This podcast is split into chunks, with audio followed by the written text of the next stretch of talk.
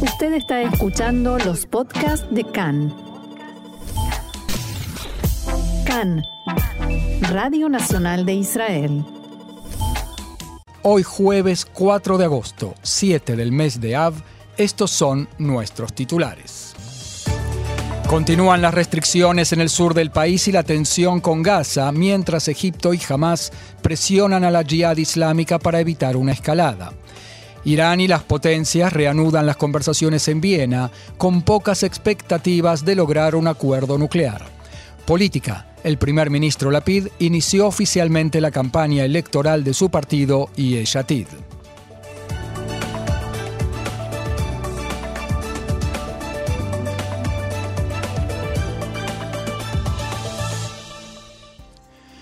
Vamos ya mismo al desarrollo de la información. Tercer día de tensión en el sur del país.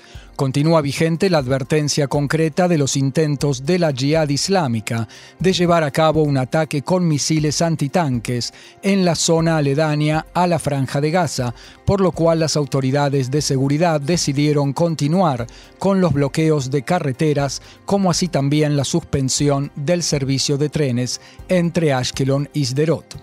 Khan pudo saber que Israel advirtió a los grupos terroristas de Gaza que respondería en forma contundente a cualquier ataque de venganza tras el arresto de Bassem Saadi, uno de los máximos líderes de la Jihad Islámica Palestina en la margen occidental.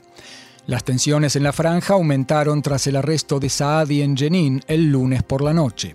Saadi fue detenido junto con su yerno y ayudante, Ashraf al-Jada, y otro miembro del grupo terrorista resultó en un tiroteo con las eh, resultó muerto en un tiroteo con las tropas israelíes. En respuesta al arresto de Saadi, el grupo terrorista anunció en un comunicado que declaraba el estado de alerta y el aumento de la preparación de sus combatientes. Lo que despertó la ira de los miembros de la Jihad Islámica fueron las imágenes del arresto de Saadi, arrastrado por soldados israelíes y mordido por un perro. Las manchas de sangre que dispararon los rumores sobre su posible muerte en la redada israelí no hicieron más que aumentar la tensión. Unas horas después, Saal filtró a la prensa imágenes en las que se veía a Saadi en buenas condiciones, con el objetivo de calmar las tensiones. Desde principios de semana, decenas de drones de Tzahal patrullan el cielo de Gaza para recopilar información de inteligencia, detectar y atacar a los escuadrones antitanques y lanzacohetes antes de que ejecuten sus operaciones. El comandante en jefe de Tzahal, Aviv Kojavi, realizó una evaluación de situación con el Comando Sur del Ejército en la zona aledaña a la Franja de Gaza. Fuentes militares indicaron a Khan que la evaluación incluyó la posibilidad de pasar de la situación de defensa a la de ataque. En tanto, el primer ministro Yair Lapid y el ministro de Defensa Benny Gantz llevaron a cabo esta mañana una reunión de consulta respecto de este tema. Según el comunicado oficial, dialogaron sobre la situación en el sur y las medidas necesarias para el futuro. En la franja de Gaza hay tensión a nivel interno porque la gente no quiere perder los beneficios que tienen desde hace un tiempo, desde que se mantiene la calma. En tanto, el diario palestino Al-Quds informó que continúan los esfuerzos egipcios para reducir las tensiones entre Israel y la Jihad Islámica, pero que hasta ahora Israel rechazó las exigencias del grupo terrorista. De acuerdo con este periódico, los líderes de la Jihad Islámica exigieron que se permita a la familia de Saadi visitarlo para comprobar su estado. También demandan que Israel ponga fin a las operaciones militares en Cisjordania, específicamente en el área de Jenin, donde fue arrestado Saadi. Siempre según el diario palestino Al-Quds, el grupo terrorista pide la liberación de Jalil Awauda, un detenido palestino que actualmente se encuentra en huelga de hambre. En tanto, el titular del Consejo Regional Eshkol, Gadi Yarkoni, solicitó al ministro de Defensa Benny Gantz que se ocupe de habilitar rutas alternativas para que los habitantes de la zona puedan utilizar en días como estos en que rigen restricciones de movimiento. En una carta dirigida a Gantz, Arconi señaló que los habitantes del área confían en el ejército y en que actúa con criterio para proteger a los ciudadanos, pero al mismo tiempo solicitan que se les proporcionen las condiciones necesarias para poder continuar con la rutina en la medida de lo posible.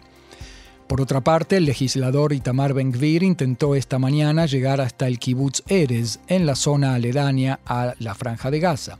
Sin embargo, no pudo hacerlo debido a las restricciones vigentes y por orden del comandante del Distrito Sur.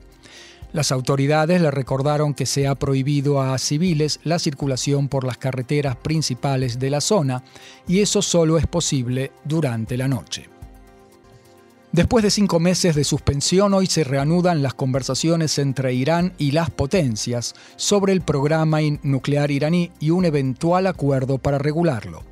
En las últimas horas, el portavoz del Ministerio de Relaciones Exteriores, Nasser Kanani, indicó en un comunicado, abro comillas, como parte de la política de levantamiento de las crueles sanciones contra nuestro país, el equipo negociador de Irán encabezado por Ali Bagheri, el jefe negociador de la República Islámica, se presenta en Viena. Fuentes en Israel y Occidente estiman que las posibilidades de que se logre un acuerdo son mínimas e incluso advierten que no es seguro que los iraníes estén interesados en firmar un acuerdo. El sitio norteamericano de noticias Axios cita hoy a un funcionario estadounidense que dijo, nos dirigimos a Viena con pocas expectativas, pero vamos a hacer un esfuerzo de buena fe. Diplomáticos occidentales dijeron a Khan que el borrador que se aprobó en marzo de este año es el acuerdo sobre el cual los iraníes deben responder ahora sí o no, si lo toman o lo dejan. O sea que lo que los diplomáticos dicen es que no están dispuestos a volver a abrir el acuerdo, ni están dispuestos a recibir nuevas exigencias por parte de Irán. Lo que dicen es, lo que acordamos hace cinco meses es el acuerdo sobre el cual estamos dispuestos a dialogar. De todas maneras, de parte de Irán hay nuevas exigencias y algunas no tan nuevas que ya presentaron en varias ocasiones. Una fuente del gobierno iraní dijo hoy a agencias de noticias que Teherán no ha abandonado su exigencia de que la Guardia Revolucionaria sea retirada de la lista de organizaciones terroristas de Estados Unidos. En Israel estiman que para los iraníes es importante mostrar que todavía están interesados en seguir adelante con las negociaciones, para bajar el nivel de presiones que Occidente ejerce sobre ellos y para que no les impongan nuevas sanciones. Otro motivo por el cual los iraníes están interesados en reanudar el diálogo con las potencias es el hecho de que últimamente se ha observado un acercamiento entre Irán y Rusia. Los iraníes estiman en Israel quieren mostrar a Occidente que todavía están de este lado y no en el bando del actual enemigo número uno, Putin. Otro tema, medios de comunicación en Turquía dieron a conocer en las últimas horas imágenes de seguridad en las que, según explicaron, se ve cómo presuntos agentes iraníes seguían a posibles objetivos israelíes en Estambul el mes pasado, en momentos en que Irán intentaba llevar a cabo un ataque contra ciudadanos israelíes en el extranjero. Las imágenes supuestamente obtenidas de fuentes de seguridad muestran a varios hombres siguiendo a turistas israelíes y filmándolos. Los sospechosos fueron captados por cámaras que seguían a israelíes en aeropuertos, centros comerciales y hoteles. De acuerdo con estos informes, las imágenes llegaron a la prensa después de que la policía revisara cientos de horas de imágenes de cámaras de seguridad de Estambul. Las autoridades turcas identificaron a varios ciudadanos iraníes que habían ingresado recientemente al país, en algunos casos con pasaportes falsos, y despertaron sus sospechas con actitudes tales como cambiar de vehículo en forma constante. Recordemos que el 23 de junio pasado la policía turca arrestó a cinco ciudadanos iraníes acusados de planear ataques contra objetivos israelíes en Estambul. El gobierno israelí publicó una grave advertencia de viajes a los ciudadanos israelíes y se dijo también que entre las personas que los agentes iraníes planeaban secuestrar se encontraban un ex diplomático israelí y su pareja, aunque su identidad no fue revelada.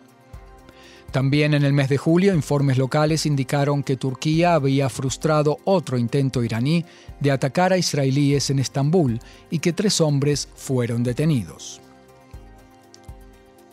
Otro tema todavía en el Medio Oriente, como informamos en el programa de ayer, el Gabinete de Política y Seguridad del Gobierno se reunió para tratar el tema de la demarcación de la frontera marítima con el Líbano. El mensaje que recibieron los ministros es que, en caso de que no haya un acuerdo con el gobierno libanés, podría haber una escalada en el norte del país frente a Hezbollah. Los ministros recibieron también una hoja de mensajes. ¿Qué es una hoja de mensajes? Es una hoja repartida por el, eh, o distribuida por la oficina del primer ministro en la que se les explica a los ministros qué tipo de información, qué tipo de esclarecimiento hacer frente a los medios de comunicación. Sería como una bajada de línea para los ministros. Y en esa hoja se asegura que Israel está preparado para una eventual escalada y que es de interés máximo del Líbano resolver este asunto sin llegar a esa situación. Al mismo tiempo, en Jerusalén estiman que en las próximas semanas habrá conversaciones con el gobierno libanés con mediación norteamericana. En la mañana de hoy, el periódico Nida al-Watan, que Hezbollah se comprometió eh, a frenar la escalada en la frontera con Israel para dar la oportunidad al gobierno del Líbano de lograr sus objetivos por la vía diplomática. Según este diario, fuentes de Hezbollah transmitieron el mensaje de que la organización terrorista frenará la escalada hasta mediados de agosto, la fecha en que está previsto el regreso del mediador norteamericano para continuar con las conversaciones. Recordemos que, en los últimos días, el mediador Amos Hochstein puso al tanto a Israel del resultado de las reuniones que mantuvo con los funcionarios de más alto rango del gobierno del Líbano e incluso mantuvo una reunión no anunciada previamente con el primer ministro israelí Yair Lapid. En esta ocasión, Hochstein llegó a la zona trayendo una propuesta de líneas generales de acuerdo entre el Líbano e Israel a mitad de camino, dicho esto entre comillas, entre las exigencias de las dos partes, que la plataforma gasífera Karish permanezca dentro de aguas israelíes y que la misma empresa realice las perforaciones para los dos países.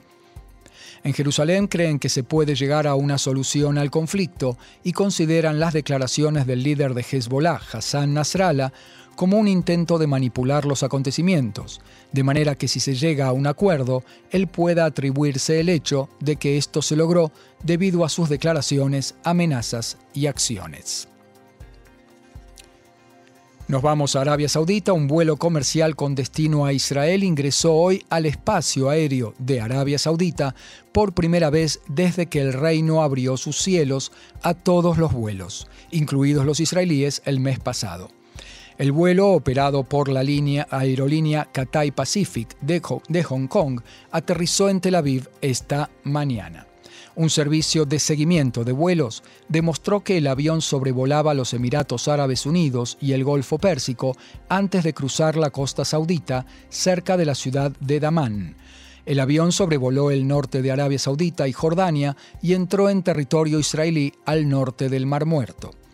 Otro vuelo de la Cathay Pacific de Hong Kong a Tel Aviv a principios de esta semana tomó una ruta diferente, voló hacia el noroeste sobre China, Kazajstán y Turquía y entró en el espacio aéreo israelí desde el mar Mediterráneo.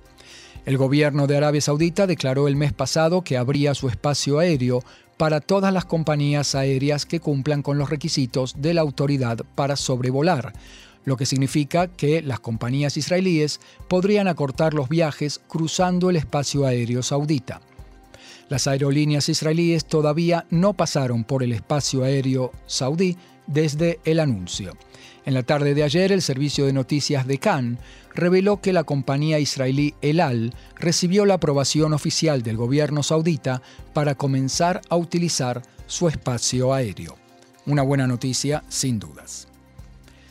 En el mes de septiembre, Israel y Jordania deben decidir sobre el futuro del proyecto conjunto, en el cual Israel comprará al reino energía verde, procedente de un parque solar que construirán los Emiratos. Ello a cambio de 200 millones de metros cúbicos de agua que se transferirán al reino desde una instalación de desalinización israelí construida con este fin. Sin embargo, hay nuevos obstáculos en la concreción de este proyecto, conocido con el nombre de agua a cambio de energía eléctrica. En las últimas semanas continuaron las conversaciones entre las partes e incluso se celebró una reunión en Jordania para tratar el asunto.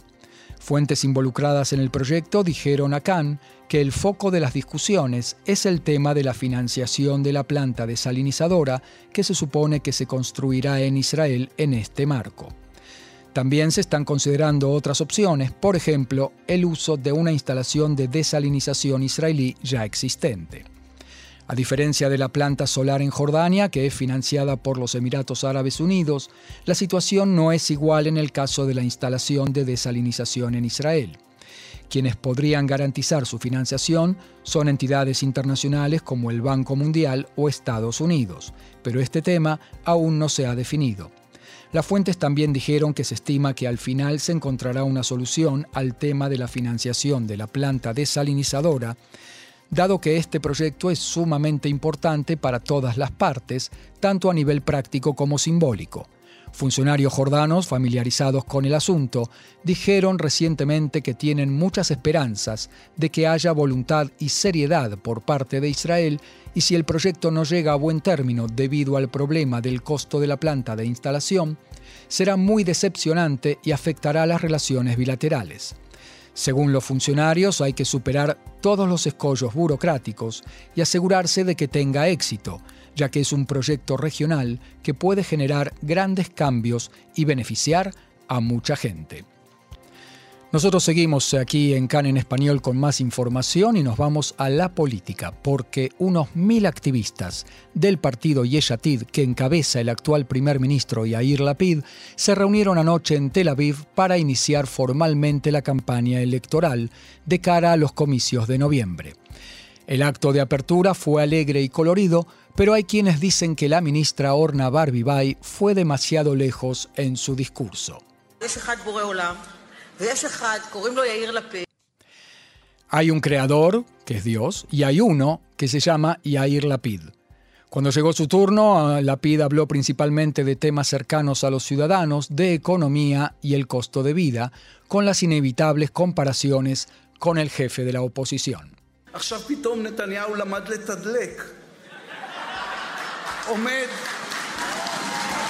Ahora de pronto Netanyahu aprendió a cargar gasolina en su auto, en referencia a un video de campaña que hizo Benjamin Netanyahu en el que se lo ve en una gasolinera llenando el tanque de su auto.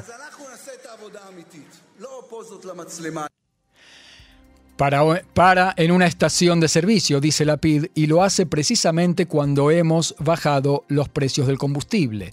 Entonces nosotros, nosotros haremos el trabajo real, no gestos ante las cámaras.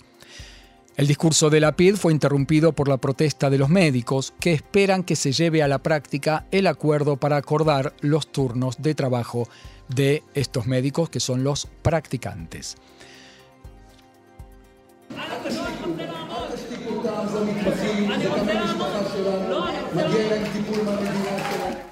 No los hagan callar, le dijo Lapida a sus partidarios ante los gritos de ellos. Ellos tienen razón, son los médicos practicantes, ellos no pueden trabajar 26 horas, déjenlos hablar. Ellos son nuestra familia y merecen nuestra atención. Nosotros nos ocuparemos de esto. Yair Lapid también se refirió a las leyes que tiene intención de aprobar en la próxima Knesset, si logra la mayoría necesaria y forma gobierno. En primer lugar, mencionó la ley para limitar la cantidad de tiempo que un primer ministro puede ejercer en el cargo.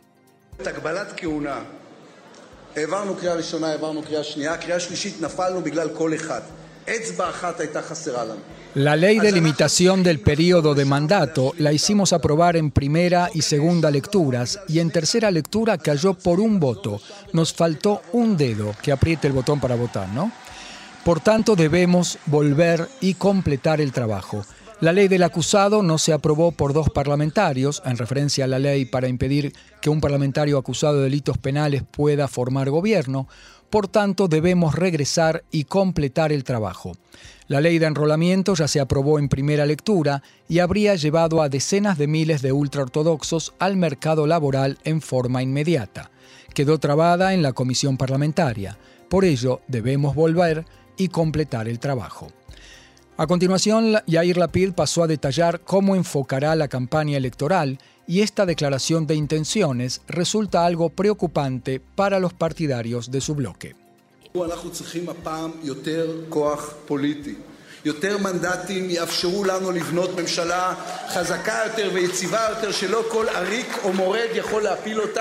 Esta vez nosotros necesitamos más fuerza política, más escaños nos permitirán formar un gobierno más fuerte y más estable, que no cualquier disidente o rebelde pueda derrocar.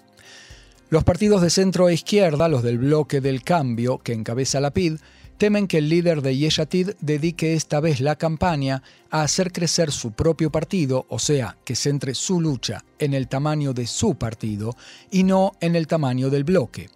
En Meretz y Abodá esperan que la PID también los ayude mediante sus mensajes de campaña, como lo hizo en elecciones anteriores.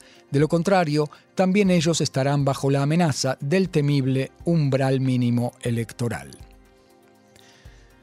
Pasamos a otro partido. Khan dio a conocer en la mañana de hoy una grabación del titular del partido ultraortodoxo Ashkenazi, Moshe Gafni, en la que insinúa que, efectivamente, como se venía comentando en las últimas semanas, los ultraortodoxos están manteniendo conversaciones con otros partidos sobre el futuro político de Matan Kahana.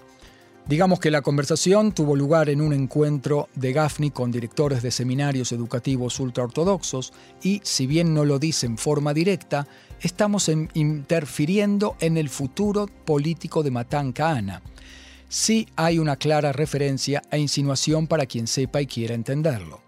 El hecho de que quieran ver a Matan Kahana fuera de todo partido del bloque, por las reformas que impulsó, especialmente la del sistema de Kashrut, entre otras, y no solo lo desean en teoría, sino que también están actuando en ese sentido. En un tramo de la grabación, Gafni habla sobre Kahana, se refiere a él con distintos sobrenombres, que nos ahorraremos en repetir, y después dice, והמציאות הזאת, חוץ מהשלושה האלה, שזה איווט ליברמן, וזה יועז הנדל, En esta realidad, fuera de esos tres, que son Yvette Lieberman, Joas Hendel y Matan Kahana, Matan Kahana ahora está dando vueltas por el mundo, pasa de partido en partido. Nosotros observamos si alguien lo incorpora o no. Yo supongo que no lo harán, no vale gran cosa.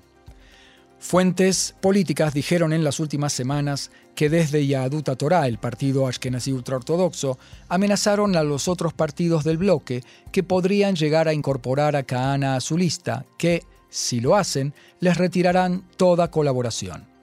Las fuentes también confirmaron a Khan que esos mensajes fueron transmitidos especialmente a Benny Gantz del partido Cajol Labán, que no integren a Matan Kahana si alguien quiere cooperación o alianza con los partidos ortodoxos después de las elecciones. ¿Qué significa eso? Olvídense de nosotros a la hora de formar coalición.